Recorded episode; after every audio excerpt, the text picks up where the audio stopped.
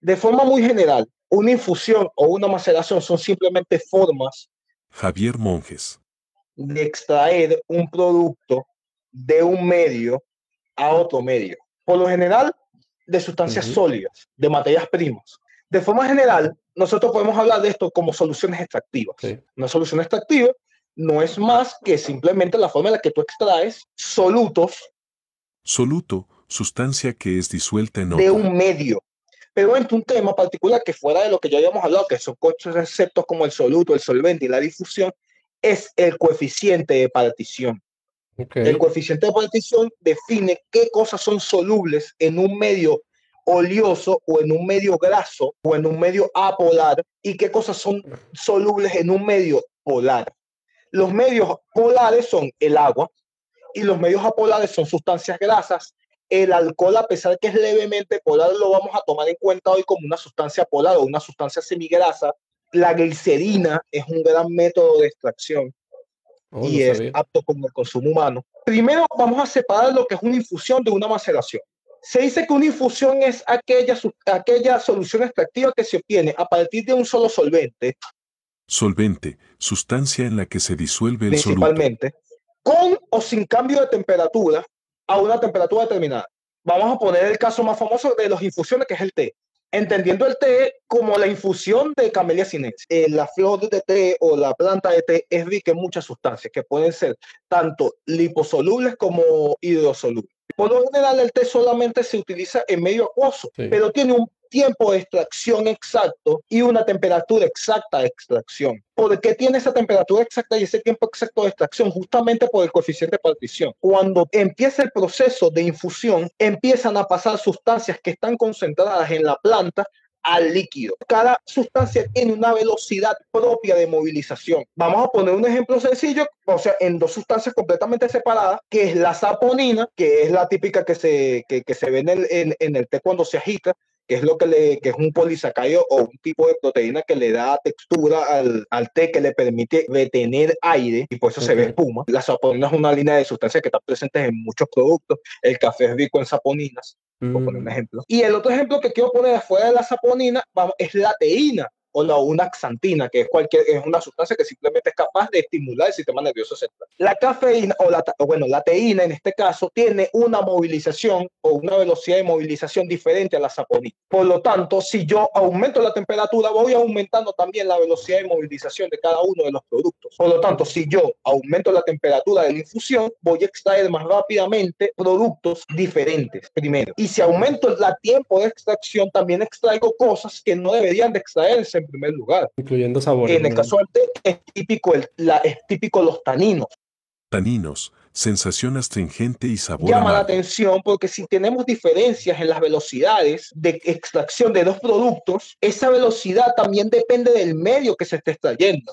Porque si yo hiciera esa misma infusión, suponiendo que no hubiera evaporación en alcohol y no en agua, yo iba a extraer sustancias que eran más cercanas a lo apolar que lo a lo polar.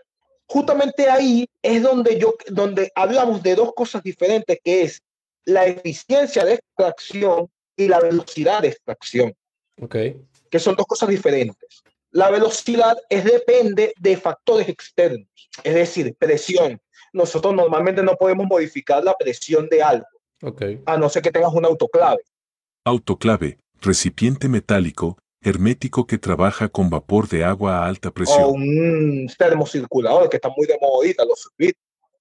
Subide, aparato para cocción al vacío, a una temperatura constante. Pero supongamos que nosotros estamos haciendo un fat wash. Fatuas, maceración de una grasa en un A destilado. nosotros nos conviene más que ese medio tenga más alcohol que agua, porque es lo que, lo que realmente te extrae es el alcohol en, en el- Correcto. en la grasa. Pero si yo tengo un medio que no tenga sustancias liposolubles, lo mejor para nosotros era usar solamente agua.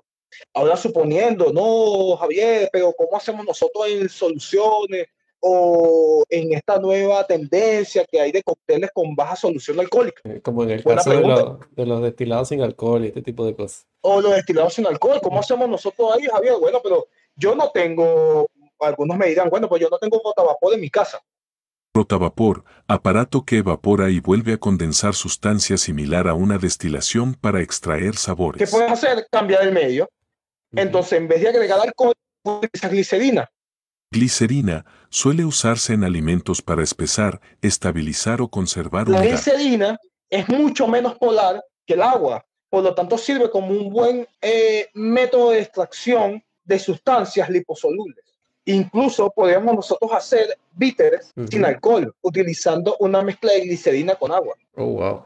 Y la glicerina es un producto que es fácilmente asequible, primero porque es barato y se consigue con bastante facilidad en el mercado, porque eh, tiene, un- eh, tiene usos en pastelería.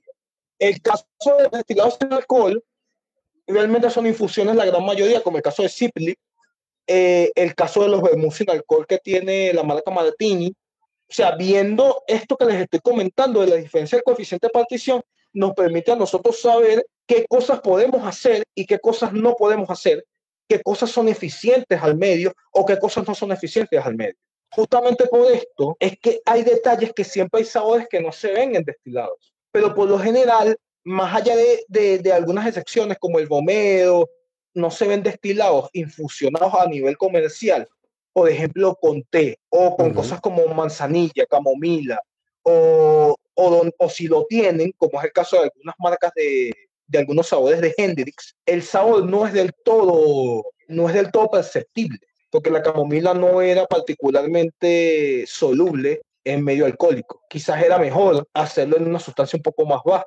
Por eso justamente la cerveza con lúpulo sabe tanto a lúpulo, porque el lúpulo es muy soluble en agua y la gran parte del volumen de, de una cerveza es agua.